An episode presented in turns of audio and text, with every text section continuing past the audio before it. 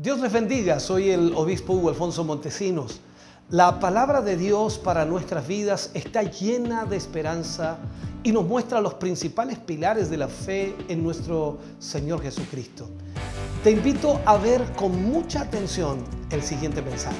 Esperamos que esta palabra pueda bendecir y fortalecer tu vida. Te invito a ver el mensaje de Dios. Vamos a ir a la palabra de Dios en esta mañana y vamos a, a tomar del libro de Hechos, libro de Hechos en el capítulo 2, versículos 16 al 18. Hechos capítulo 2, versículos 16 al 18. Recordarles que estamos en la serie Iglesia y esta es la lección número 3 o la temática número 3 que abordaremos y esperamos el Señor pueda bendecir su vida a través de esta palabra. Hechos capítulo 2 versículos 16 al 18. Leemos la palabra del Señor, lo hacemos en el nombre de nuestro Señor Jesucristo. Dice, más esto es lo dicho por el profeta Joel. Y en los postreros días, dice Dios, derramaré de mi espíritu sobre toda carne, y vuestros hijos y vuestras hijas profetizarán. Vuestros jóvenes verán visiones y vuestros ancianos soñarán sueños. Y de cierto sobre mis siervos y sobre mis siervas en aquellos días derramaré de mi espíritu y profetizarán. Oremos al Señor. Padre, en el nombre de Jesús vamos ante su presencia dando gracias por este tiempo hermoso que usted nos brindará para poder, Dios mío, a través de su palabra ser bendecidos. Yo le ruego y le suplico, Señor, que cada uno de sus hijos e hijas que hoy están aquí presentes puedan, Señor, estar atentos a su palabra y esa palabra pueda, Señor, bendecirles, abrir sus mentes, sus corazones al propósito tuyo. Gracias Señor por lo que hoy nos hablarás y por lo que hoy nos ministrarás. En el nombre de Jesús nos ponemos en tus manos y confiamos y creemos, Señor, que tú hoy hablarás a nuestra vida para la gloria de Dios. Amén y amén, Señor. Fuerte ese aplauso de alabanza al Señor.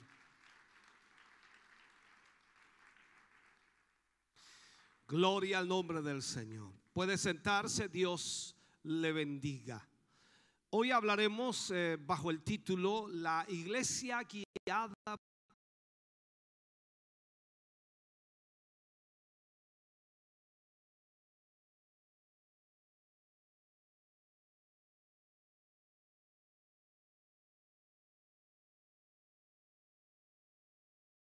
a la iglesia como un vaso para Dios en los temas anteriores y también como un vehículo de expresión del propósito eterno de Dios. También hemos visto en cuanto a su ministerio, la iglesia cumpliendo el rol que Dios, por supuesto, ha dejado sobre ella. Y después de ver todo lo que la iglesia es, lo que Dios también ha propuesto, vemos que como Zorobabel comenzamos a preguntarnos, ¿Cómo puede ser esto posible? ¿De qué manera entonces la iglesia logrará el propósito específico de Dios? Así que vamos a hablar sobre esta iglesia, sobre el Espíritu Santo y la obra del Espíritu en la iglesia. Eso es lo que trataremos de enfocarnos. Acabamos de leer estos versículos que enfocan el momento exclusivo y momento especial en donde la iglesia fue llena del Espíritu Santo, o mejor dicho, inicia la iglesia llena del Espíritu Santo.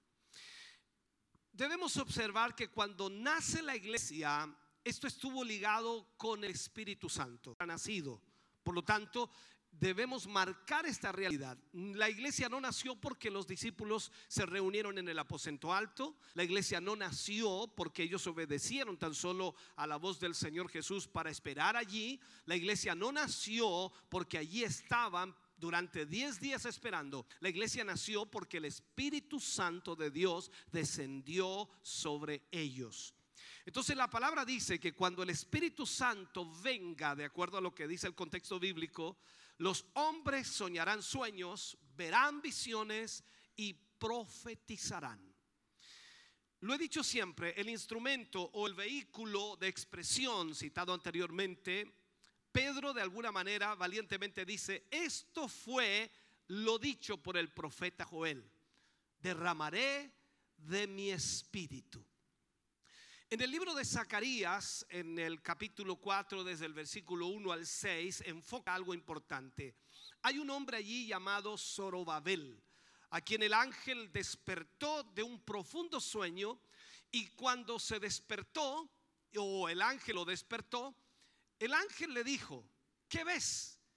Y él respondió, un candelabro todo de oro él, estaba viendo en realidad allí, en esa visión o en ese momento, cuando el ángel le pregunta qué es lo que veía, él lo que estaba viendo era a la iglesia.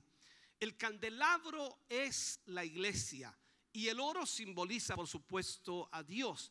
O sea, él vio cómo era esta iglesia, pero al ver la realidad de su estado, el ángel respondió y le dice, no es con fuerza sino con mi espíritu, ha dicho el Señor.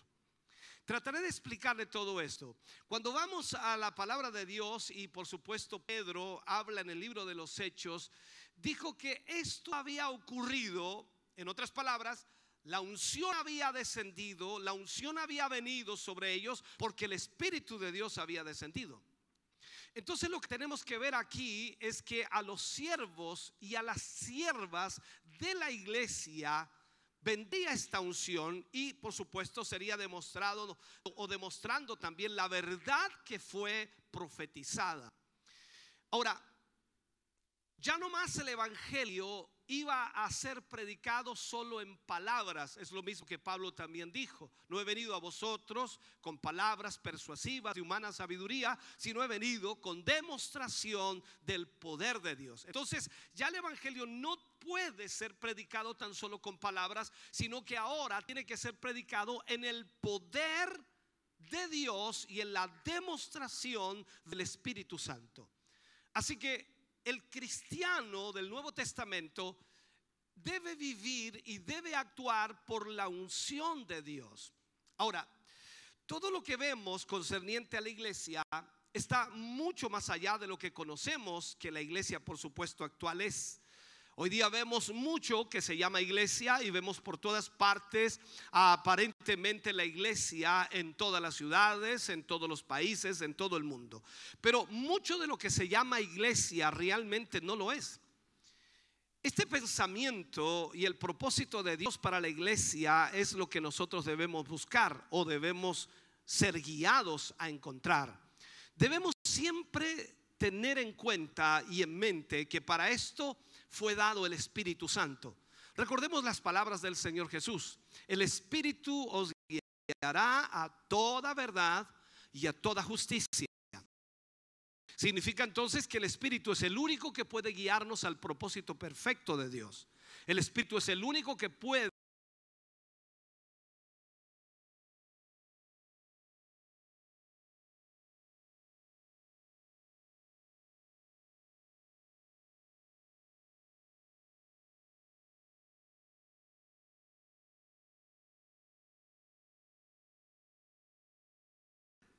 Pero a menos que el viento sople sobre su vida, la letra siempre va a enfocarnos a Dios. Pero la única manera de recibir la revelación perfecta de esta palabra, la dirección correcta, es a través del Espíritu Santo. La palabra dice que no es de interpretación privada, significa que ninguno de nosotros puede darle una interpretación acorde a su pensamiento o idea, sino que tiene que ser revelada por el Espíritu de Dios. Que nadie puede decir lo que es o lo que dice Dios sin el Espíritu de Dios. Entonces aquí es donde nosotros debemos entender que si el Espíritu de Dios no sopla sobre nosotros, entonces no sacamos nada con predicar, porque podemos hablar de Dios, podemos hacer muchas cosas, pero no podremos hacer funcionar a la iglesia como Dios quiere, porque lo que necesitamos es saber perfectamente cuál es el propósito de Dios para la iglesia. Cuando vemos entonces en el libro de Zacarías, en el capítulo 4, versículo 1 al 6, voy a leerlo para que usted lo, lo pueda entender. Dice, volvió el ángel que hablaba conmigo y me despertó como un hombre que es despertado de su sueño. Eso es lo que dice allí. Y me dijo, ¿qué ves? Y respondí, he mirado y he aquí un candelabro todo de oro, con un depósito encima y sus siete lámparas encima del candelabro y siete tubos para las lámparas que están encima de él. Y junto a él dos olivos, el uno a la derecha del depósito y el otro a la izquierda. Proseguí y hablé diciendo a aquel ángel que hablaba conmigo, ¿qué es esto, Señor mío? Y el ángel que hablaba conmigo respondió y me dijo, ¿no sabes qué es esto? Y dije, no, Señor mío. Entonces respondió y me habló diciendo, esta es la palabra de Jehová a Zorobabel, que dice, no con ejército, ni con espada. ¿Me está escuchando lo que dijo? No con ejército, ni con espada, o ni con fuerza, sino con mi espíritu, ha dicho Jehová de los ejércitos. Ahora, el significado, hermano querido, y el, y el valor del Espíritu Santo es, es primero, primero, para darnos un conocimiento detallado del plan de Dios. El Espíritu Santo vendrá sobre nuestra vida para darnos el conocimiento de cuál es el plan de Dios. Nunca ha sido su intención que nosotros eh, formáramos comités y que tratáramos de alguna manera de descubrir humanamente el programa de Dios. Él nunca quiso que hagamos de esa manera a través de pruebas y errores, encontrando, buscando el propósito de Dios. Dios nos ha dado de su espíritu para guiarnos a esa verdad. Dios nos ha dado de su espíritu para que nosotros conozcamos el plan de Dios a perfección. Jesús dijo que cuando el Espíritu de Dios venga, Él nos guiará a toda verdad.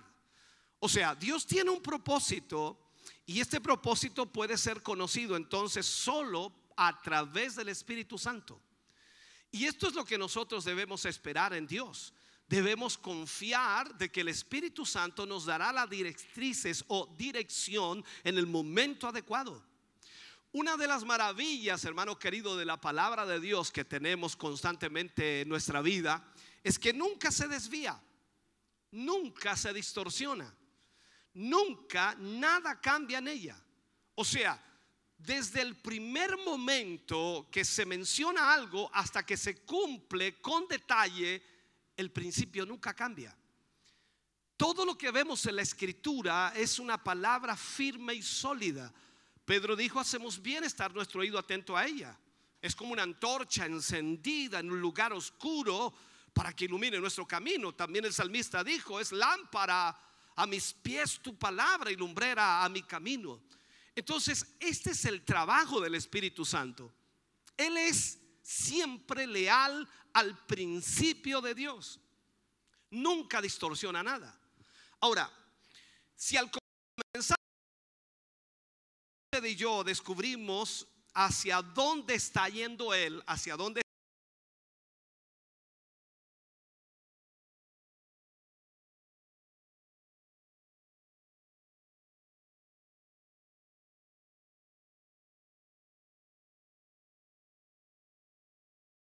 toda la palabra de Dios va a haber este precepto de línea sobre línea que nos guiará a este propósito de Dios y nos enfocará totalmente en la voluntad de Dios. O sea, los principios de Dios nunca cambian. Y eso vemos en la escritura. Todo lo que Dios habla se cumple. Él no es hombre para mentir, ni hijo de hombre para repetirse. Ahora, en ningún momento posterior vas a encontrar Dios. Cuanto más plenamente se vayan desarrollando las cosas, más sólida y más firme es la palabra del Señor. Hay principios que gobiernan a la iglesia y esos principios deben seguirse constantemente para que podamos entonces conocer la verdad. Porque si no lo hacemos, nos vamos a encontrar en un lugar donde Dios nunca quiso que estuviéramos. Nos vamos a encontrar haciendo algo que Dios nunca quiso que hiciéramos. Es por esta razón entonces que quiero, en su propósito, en la voluntad de Dios, que el púlpito, este lugar, hermano querido, debe una vez más defender la autoridad de lo que la iglesia cree. Desde este lugar es donde la iglesia debe recibir la instrucción, la dirección, el enfoque y el propósito de Dios y sobre todo lo que creemos como iglesia. No estoy hablando sobre ser el Señor del, destino de la iglesia, sino más bien no debemos ser influenciados por aquello que, que siempre están buscando ángeles o experiencias místicas. Hay mucha gente de pronto que busca experiencias místicas tratando de encontrar una nueva revelación, un nuevo enfoque, una nueva dirección. Lo que la iglesia cree debe ser establecido desde el púlpito. Y todo maestro de la escuela dominical, de la escuela bíblica, debe estar absolutamente unido con lo que se dice desde el púlpito.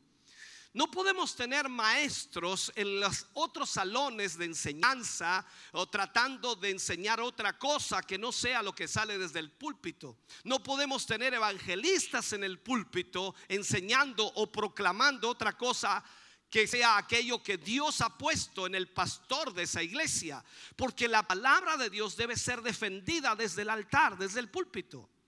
Ahora, me refiero, hermano querido, a que debemos ser gobernados en primer y último lugar por los principios de la palabra de Dios y cuando haya una desviación, yo debo rechazarla absolutamente. Porque eso es lo que nosotros debemos tener cuidado. No importa cuán grande sea el evangelista que pueda visitarnos o que pueda predicar o que pueda ministrar. Si él está equivocado, la iglesia no debe ser intimidada por la popularidad o la grandeza del evangelista. Tenemos a Dios en nosotros. Y la verdad siempre dará testimonio a nuestro corazón de lo que es de Dios y lo que no es de Dios. El Espíritu de Dios que está en nosotros, el Espíritu Santo, lo sabe absolutamente todo. El Espíritu Santo es Dios. El Espíritu Santo sabe todo acerca de Dios y debemos seguir al Espíritu de Dios para que nos guíe a toda verdad y justicia. Hay un coro muy antiguo y recuerdo que lo cantábamos cuando yo tenía, no sé, nueve o diez años, recuerdo esto. Y ah, una estrofa decía, nuestro Señor conoce el camino a través del desierto y todo lo que tú tienes que hacer es seguirlo. Eso es lo que debemos hacer hoy día, más que nunca, seguir al Señor. El Espíritu Santo conoce los principios, conoce las leyes de todas las cosas que gobiernan el propósito de Dios.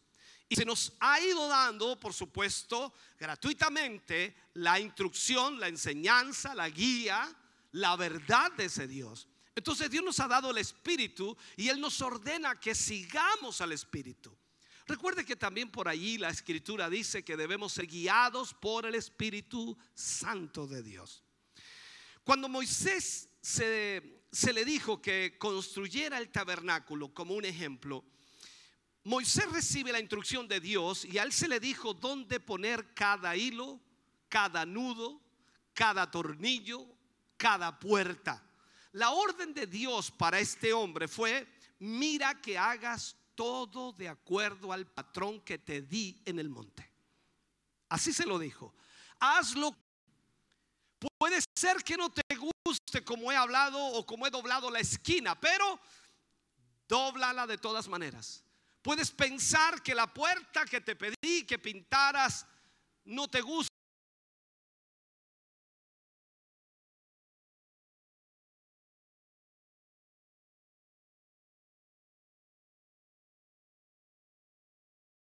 Estoy parafraseando esos versículos.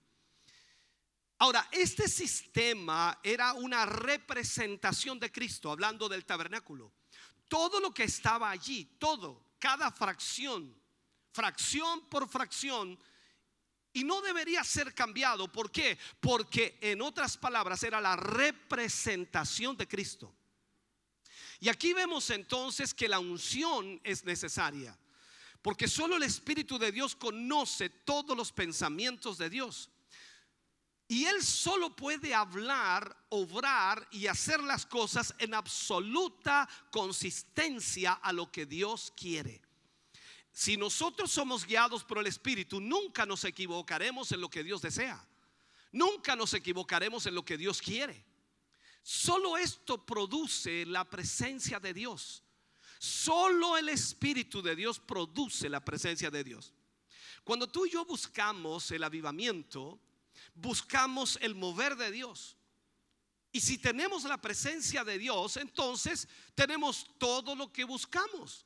Y cuando nos movemos en absoluta consistencia con el Espíritu, si no nos movemos ni a la izquierda ni a la derecha de esos principios, esto traerá la presencia de Dios. Te fijas que muchas iglesias hoy luchan y bregan por tener la presencia de Dios de mil maneras, de mil formas.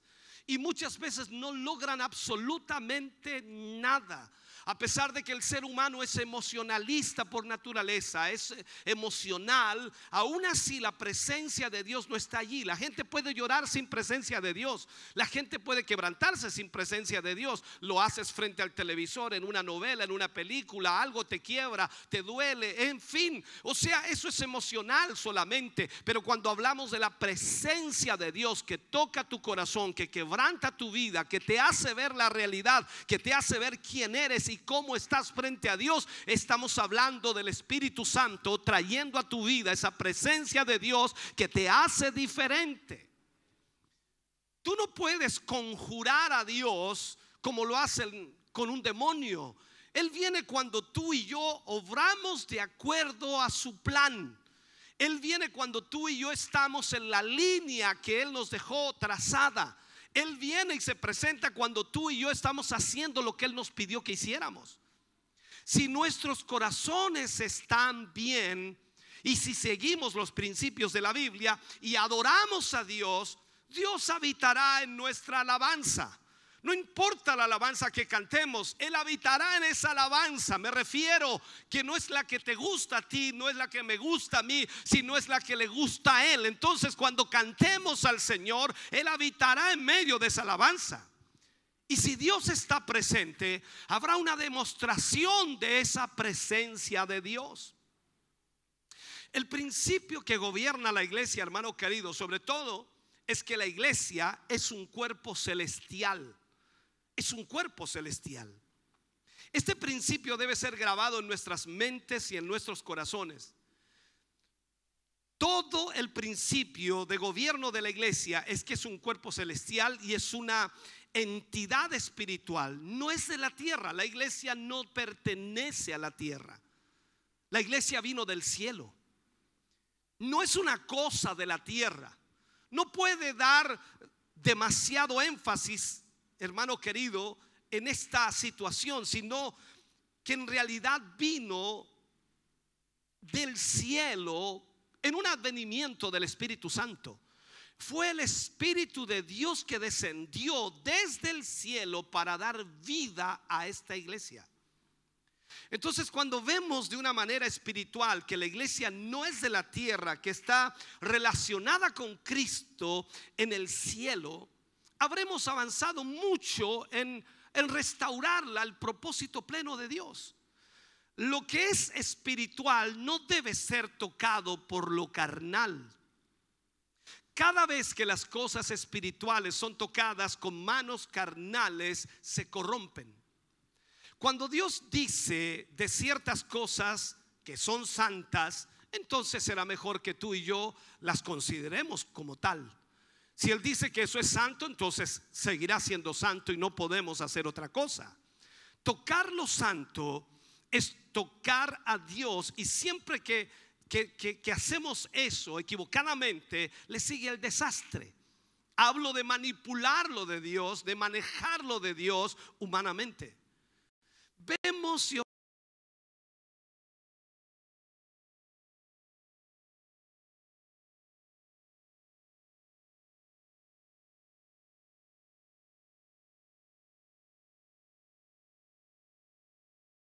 usted esta historia cuando eh, lograron adquirir el arca o quitarle el arca a Israel? Y estos filisteos comenzaron a mirar dentro del arca de Dios de una manera carnal.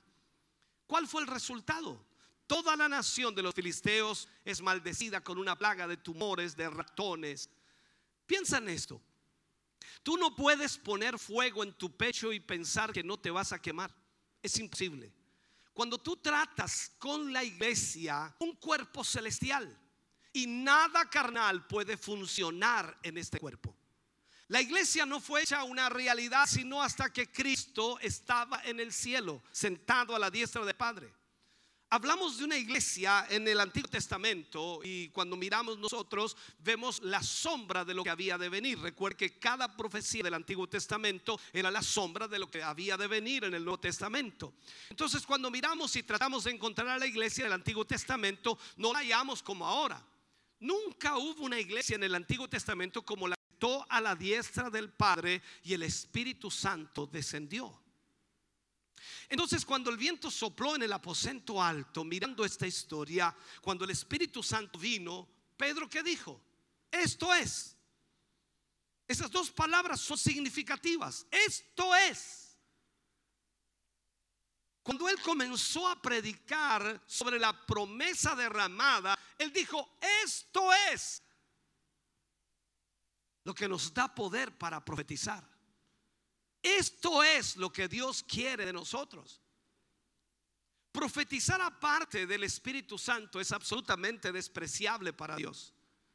Enseñar a la gente a cantar en lenguas sin la unción del Espíritu Santo es una abominación para Dios. Tomar los poderosos dones de Dios y usarlos psicológicamente para tratar de producir alguna sensación lleva muy mal olor al Todopoderoso.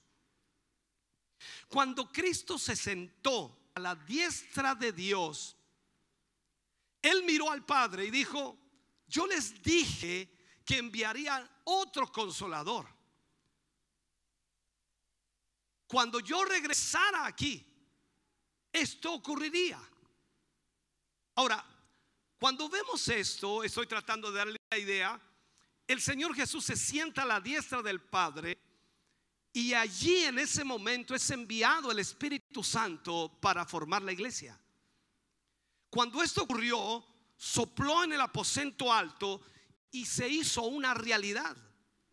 Hubieron lenguas de fuego, viento, gente gritando, gente alabando a Dios, miles en la calle queriendo ser salvos por la unción que allí se derramó. Otros gritaban pensando que estaban borrachos. Pero Pedro dijo, no, Señor, esta no es la hora tercera todavía del día, la cantina aún no está abierta, así que nosotros no estamos borrachos. Lo que hemos recibido es la llenura del Espíritu Santo. Esto es lo que fue profetizado por Joel. Entonces entendamos esto.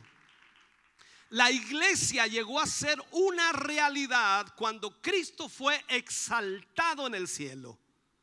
Significa que la iglesia fue puesta con Cristo en el cielo. Estamos ligados con Cristo. ¿Me está escuchando? O sea, nosotros estamos en tierra celestial, no aquí, sino arriba en el cielo. De una manera espiritual estamos siendo representados arriba. ¿No has leído que el Señor dice que intercede por nosotros allí con el Padre.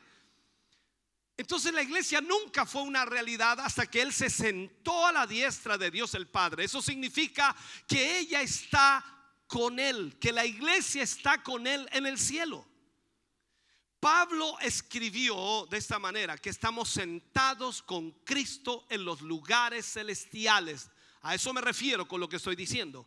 Estamos en la tierra físicamente, pero espiritualmente estamos con Cristo en el cielo. La iglesia no es de este mundo. Si reducimos a la iglesia a una institución mundana, estaremos destruyendo a la iglesia. Y es por ello que me he mantenido en esta posición y he dicho muchas cosas que a algunos no les agrada cuando veo a tanta gente politizando a la iglesia, introduciéndose en situaciones que son netamente del mundo sociales o lo que quiera. ¿Podemos ayudar a la gente? Claro que sí. Pero no podemos introducir a la iglesia en instituciones mundanas porque eso destruye a la iglesia. Eso es lo que con frecuencia, hermano querido, ha estado pasando. Hay tanto del mundo que se ha introducido en el cuerpo espiritual que ella casi está destruida. Una vez que la conviertes en un ente terrenal, la reduces a la nada. Estamos plantados en medio de territorio enemigo. El ser amigos del mundo, como dice Santiago, nos constituye en enemigos de Dios. Cuando el hombre fue arrojado del paraíso, del huerto de Edén, tú recuerdas eso, después Abel construyó un altar y marcó con este altar los derechos de Dios en esta tierra y por los siglos, escúcheme bien, ese altar gobernó la vida de Israel. Cada vez que Israel hacía un altar para Jehová, estaba sencillamente marcando los derechos de Dios en esta tierra. Ahí tenemos la primera mención de la casa de Dios, sobre todo cuando Jacob huyó de Saúl. Allí tenemos la primera mención de la casa de Dios. Y estas fueron marcas, por supuesto, todas ellas de los derechos de Dios en la tierra el hombre se vendió al diablo. Todo el mundo cayó en las faldas de Satanás y Satanás tomó la mente del hombre, pero siempre, siempre en toda la historia ha habido un Noé, ha habido un Moisés, ha habido un Jeremías y siempre va a haber una iglesia que diga, la tierra es del Señor.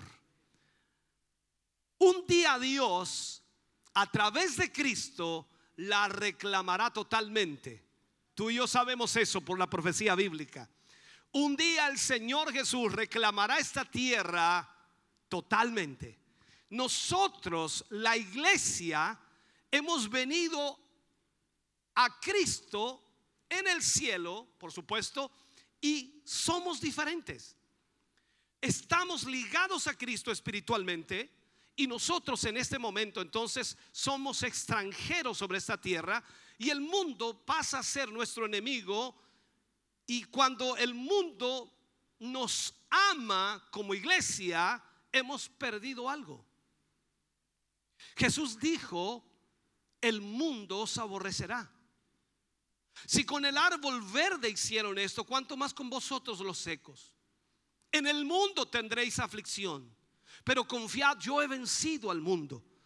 La iglesia no está aquí para ser amada por los políticos, para ser amada por la sociedad, para ser amada por la gente. No es que queramos que nos odien, pero escúchame bien, cuando tú caminas por el camino de Dios, por el camino de la luz, por el camino de la verdad, estarás en contra de todo lo que este mundo hace. Y será imposible que te amen. Será imposible que te quieran. Así que por lo tanto no necesitamos el aplauso del alcalde, el aplauso del gobernador, el aplauso del diputado, del senador, del presidente. No necesitamos que nos entreguen certificados reconociendo la labor de la iglesia en la sociedad. Necesitamos, hermano querido, hacer la voluntad de Dios y salvar las almas que se pierden más que nunca hoy. Y necesitamos marcar la dirección correcta de lo que Dios establece para su iglesia. La fuerza espiritual de la iglesia de Dios está en su clamor por la verdad. La fuerza psicológica de la iglesia es un desafío a la atención nada más. O sea, en esta situación no podemos introducirnos nosotros. ¿Sabe? La misma raíz del significado de la fe y del carácter de la fe en la iglesia es la tirantez y la tensión que existe hoy día. Ser fieles a Dios es cuando mantenemos esa calidad de extranjeros en esta tierra. Cuando perdemos esto, hemos perdido nuestra distinción. No somos de ese mundo. No pertenecemos a este mundo. Estamos aquí, pero no somos de aquí. Cuando la presión, hermano querido, está en la iglesia, es jalada en ambas direcciones. Considera la tensión eh, en el tiempo. Estamos en el mundo, pero no pertenecemos al mundo. Pero en, en, esta área del tiempo, entonces, no somos lo que fuimos. Y aún todavía no somos lo que vamos a ser. Somos gente espiritual. Somos diferentes. Somos los extranjeros. Somos los extraños. Somos los raros. Somos los que andamos contra la corriente. Y la iglesia tiene que volver a esto. Tiene que volver a esta realidad. A todos los hombres de Dios en el pasado los odiaron por la verdad.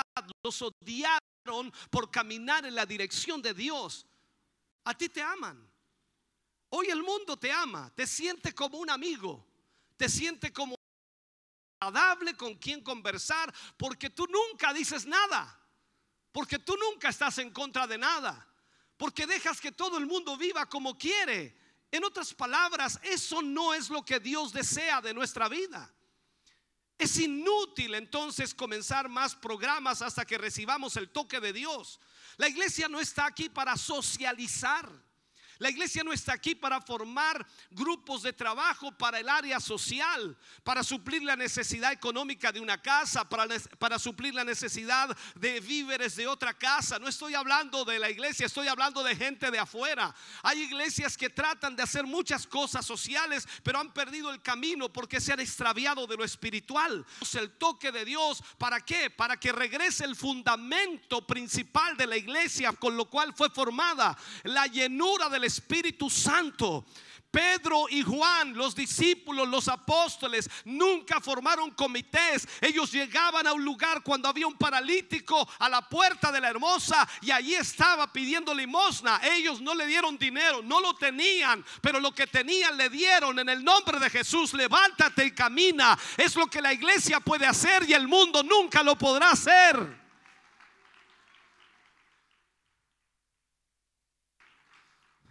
El mundo no puede libertar a un drogadicto, no puede libertar a un endemoniado, el mundo no puede libertar a un alcohólico, pero la iglesia tiene el poder de Dios para hacerlo con una simple oración, con el poder de Dios. Y eso es lo que necesitamos, fundamentar nuestra vida a través del Espíritu de Dios. Vuelvo a insistir, no es un nuevo programa el que necesitamos. Necesitamos salir de los fundamentos terrenales y convertirnos en el cuerpo espiritual de Cristo.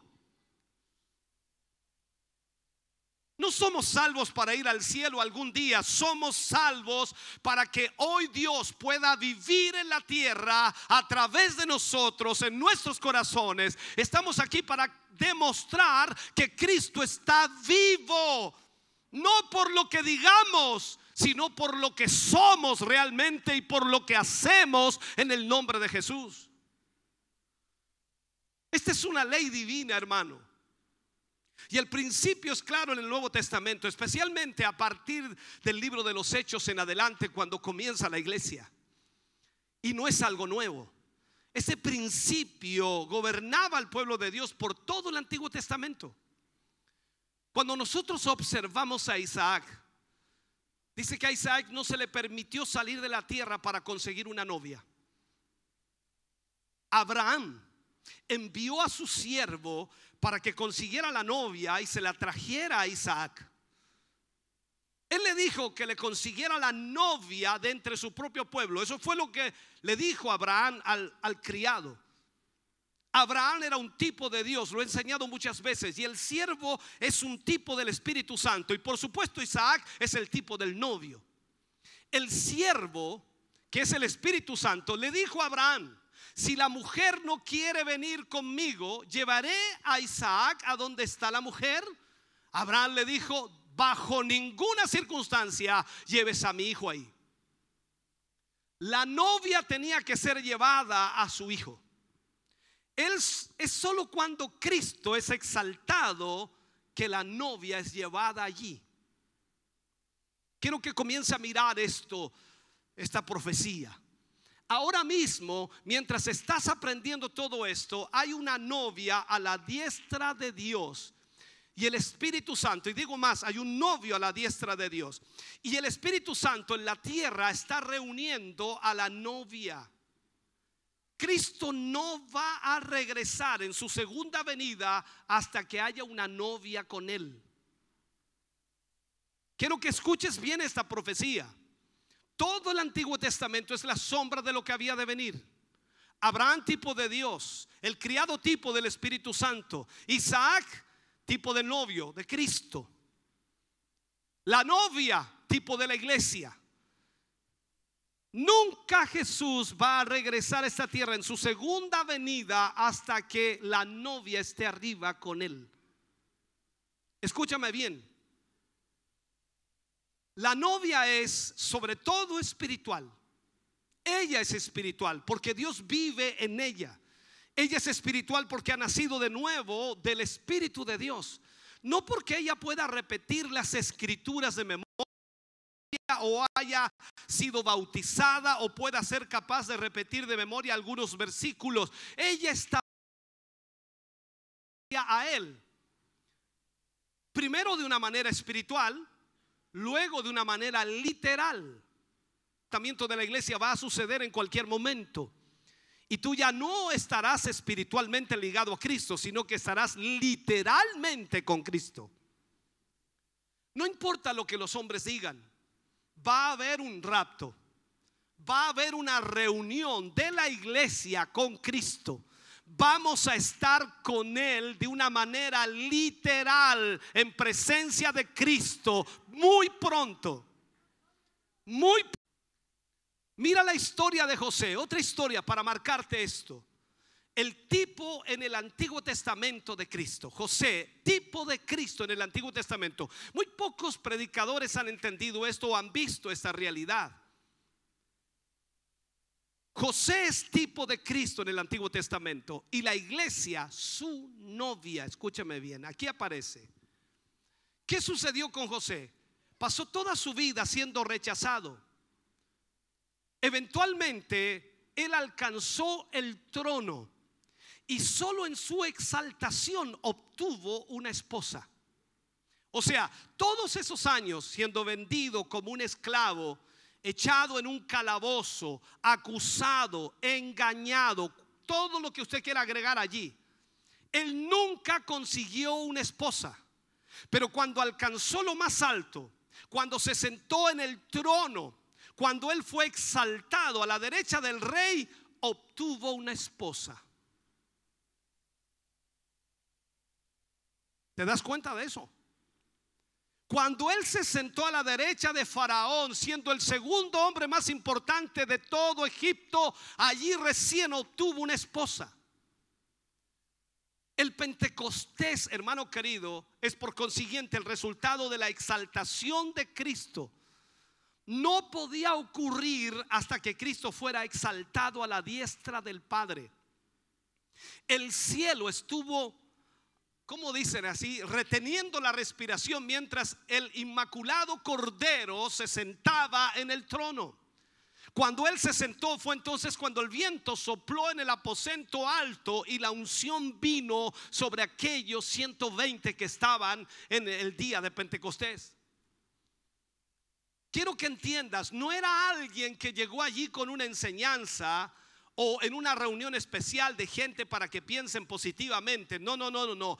El viento sopló. Algo pasó allí, hubo una experiencia de crisis. La iglesia había nacido como resultado de que el Espíritu Santo había bajado a la tierra.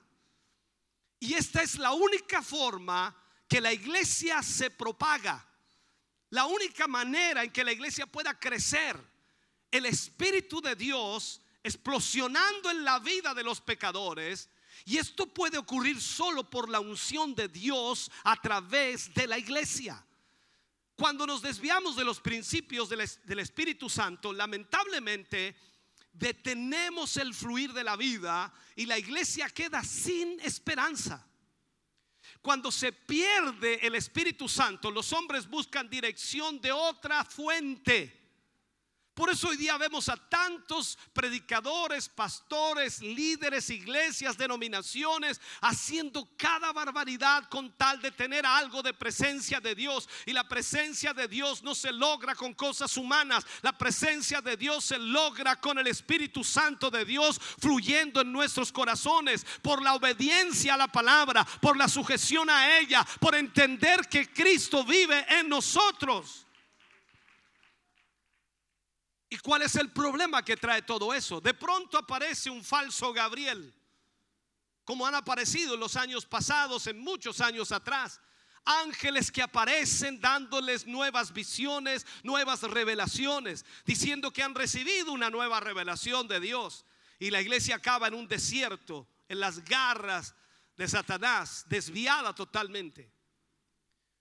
No tenemos que perseguir arcoíris religiosos Dios ha venido a vivir dentro de nosotros por medio del Espíritu Santo.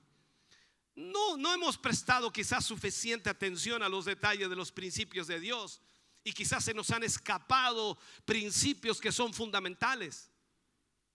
Quizás sea porque solo hemos perdido dirección en menor grado, dice alguien. No, es que nos hemos desviado muy poquito, casi nada en realidad, pero dentro de 10 años, dentro de una década, tendremos lamentablemente algo, hermano querido, que no podemos separarse tal, tal, tan grandemente que al final siquiera llegas a donde querías llegar. Este es el problema de la iglesia. Comienza poco a poco a desviarse. La iglesia debe sostenerse los principios de la palabra de Dios. El Espíritu Santo ha venido y si nos mantenemos sintonizados con Él, Él nos va a avisar cuando las cosas no estén bien. Recuerda que la palabra de Dios a través del Espíritu puede enseñarnos, puede redarguirnos, puede corregirnos, puede instruirnos. ¿Sabe? Puede aparecer y puedo decir, puede parecer que alguna cosa está bien, pero si hay turbación interna, eso no está bien. Entonces debemos huir de lo falso. Tal como José huyó de esa mujer mala, la esposa de Potifar. Está en nuestros corazones, hermano querido, sin duda vamos a ser guiados. Si la paz de Dios está en nuestros corazones, vamos a ser guiados por Dios. Entonces el Espíritu Santo nos estará tratando de decir constantemente si algo está bien o si algo no está bien. Puedo quizás concluir con este mensaje. Dios vive en mí. Y yo primeramente debo estar seguro de esto. Y esto también es para usted. Dios vive en usted. Y usted debe estar seguro de que Él vive en usted. No soy solo una persona religiosa. El Espíritu de Dios viviente está dentro de mí. Dios está dentro de mí para dirigirme.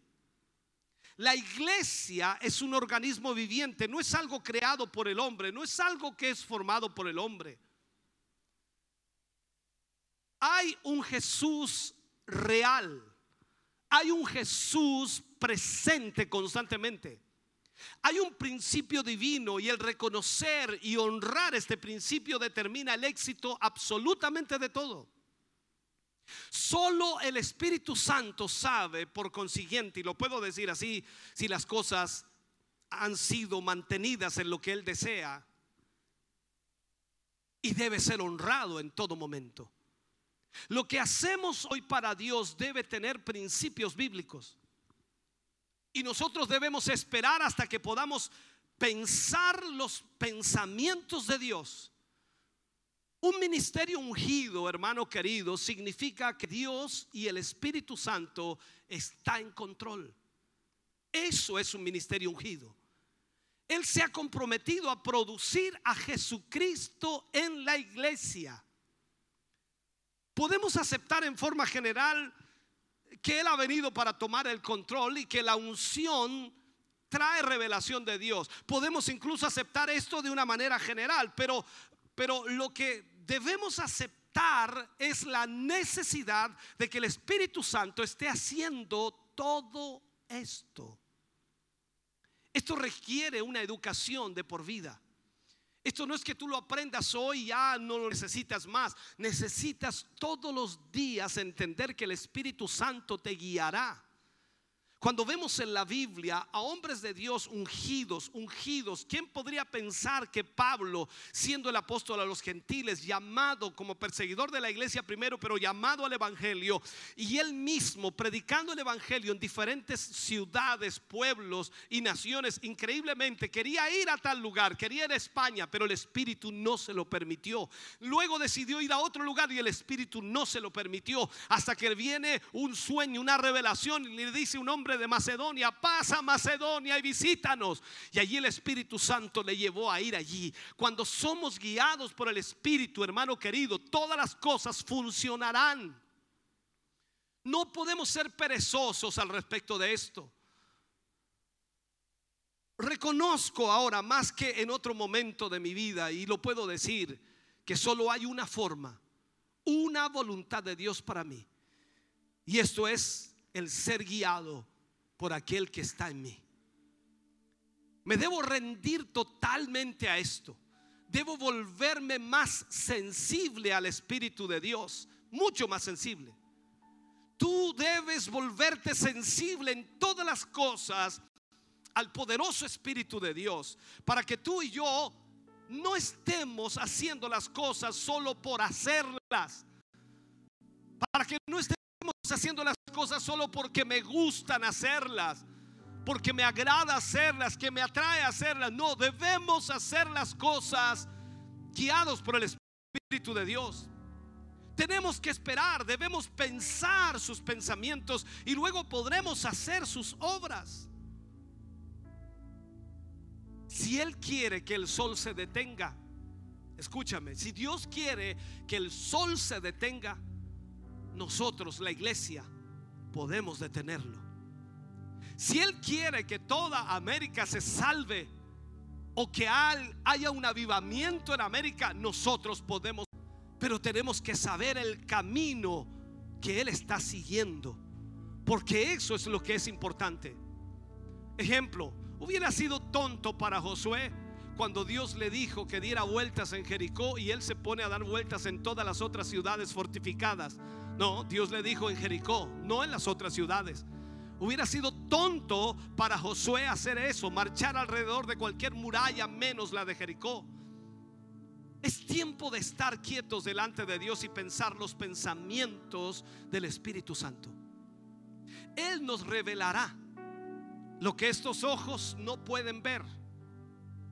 El Espíritu de Dios nos revelará lo que va a suceder. Él nos revelará lo que estos oídos no pueden oír. Entonces debemos venir y esperar en Él para seguir su nube. ¿Recuerdas a Israel en el desierto? Cualquiera podría pensar que Israel podía moverse a su antojo en el desierto. No, no podía. Estaba la nube de día y recuerda que dice la escritura que cuando la nube de Jehová se movía, Israel tenía que sacar sus tiendas y seguir la nube. Alguien dice, pero ¿cómo es eso? Sí, es que si no seguían la nube, el desierto los calcinaba. El sol era terrible sobre ellos. Por lo tanto, era mejor seguir la nube. Tú y yo tenemos que entender esto en la forma práctica.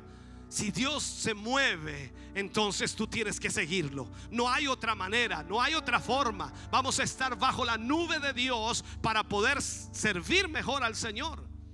Entonces debemos esperar en Dios, porque la iglesia es totalmente, absolutamente un producto del Espíritu Santo. No es algo humano, no es algo social, no es un centro en el cual la gente viene a entretenerse un rato, a pasar un rato agradable. La iglesia es absolutamente un producto del Espíritu. Y el Espíritu Santo es el único que conoce el plan de Dios y el propósito de Dios para la iglesia. Y esta iglesia puede ser producida solamente a través del Espíritu Santo, a través de esa vasija humana que es la iglesia. Déjame terminar con esto. Tal como Zorobabel, yo veo lo que tenemos. Hoy día miramos al mundo entero y eso que ellos llaman iglesia o se llaman a sí mismo iglesia los católicos, los pentecostales y cualquier otra denominación, los ecuménicos de nuestro tiempo. Ellos dicen ser la iglesia verdadera cuando en realidad son una mezcolanza. Cuando miro todo eso y después leo la Biblia, comprendo lo que Dios quiere entonces decirle a Zorobabel. Yo debo entender que no puedo hacerlo humanamente. El hombre no puede hacerlo. Por eso le dice el ángel a Zorobabel, no con ejército ni con fuerza, sino por el Espíritu de Dios. Tú y yo nunca podremos ser la iglesia que Dios quiere si tratamos de usar la fuerza o el ejército. Es con el Espíritu de Dios. No necesitamos sacar una declaración pública ante esta sociedad para decir lo que vamos a hacer. No es con fuerza, no es con ejército, es por mi espíritu, dice el Señor. Tú no tienes derecho en este mundo, yo no tengo derechos en este mundo. Quizás como humano, como parte de una nación, claro, podemos utilizar los derechos, pero sabe, tú y yo no lo tenemos. No pertenecemos a esta tierra. Nosotros somos pasajeros aquí. Pronto pronto vendrá nuestro Señor Jesús por nosotros. Pronto nos sacará de aquí. Nos llevará a la gloria. Nos llevará a ese lugar en donde Él está sentado y nosotros espiritualmente con Él. Seremos arrebatados con el Señor. Y ese será el momento más glorioso de la iglesia. Pero sabes, necesitamos hacer algo antes que eso suceda. Y es hacer la de Dios y vivir para Dios y hacer lo que Dios quiere que nosotros hagamos. Vivamos bajo los principios de Dios y a través de nosotros y que no hay nada imposible para Dios. Póngase de pie, por favor, en esta mañana. Póngase de pie. Padre, oramos en el nombre de Jesús. Vamos ante tu presencia una vez más, dándote gracias a ti, Señor, por esta palabra que hoy hemos podido ministrar. Oído esta palabra, Señor, y yo espero con todo mi corazón que tu Espíritu Santo pueda calar tan hondo en sus vidas y que estas palabras, Señor, puedan repercutir fuertemente en ellos. Que puedan entender la responsabilidad tremenda que tenemos como pueblo tuyo y que hoy más que nunca, Señor, necesitamos aferrarnos a ti. Permitir, Señor, que tu Espíritu Santo nos guíe. Someternos, doblegarnos, entregarnos completamente a ti. Señor, porque somos seres espirituales. Somos, Señor, advenedizos en este mundo. No pertenecemos a Él. Y tú nos has llamado para ser el ejemplo para este mundo perdido. Señor, obra a través de tu Espíritu Santo. Revélanos, Señor, tu verdad. Revélanos tu propósito y guíanos, oh Dios. Gracias por lo que tú nos has hablado en esta, en esta mañana. Bendice a tus hijos y a tus hijas en una forma especial. Lo pedimos, lo rogamos para la gloria de Dios. Amén. Y amén, Señor. De ese aplauso de alabanza al Señor. Estamos contentos de que hayas visto y escuchado este mensaje. Creo con todo mi corazón que Dios le ha bendecido. Quiero invitarles a suscribirse a mis redes sociales, donde tenemos contenido que le ayudará a alimentar su vida espiritual.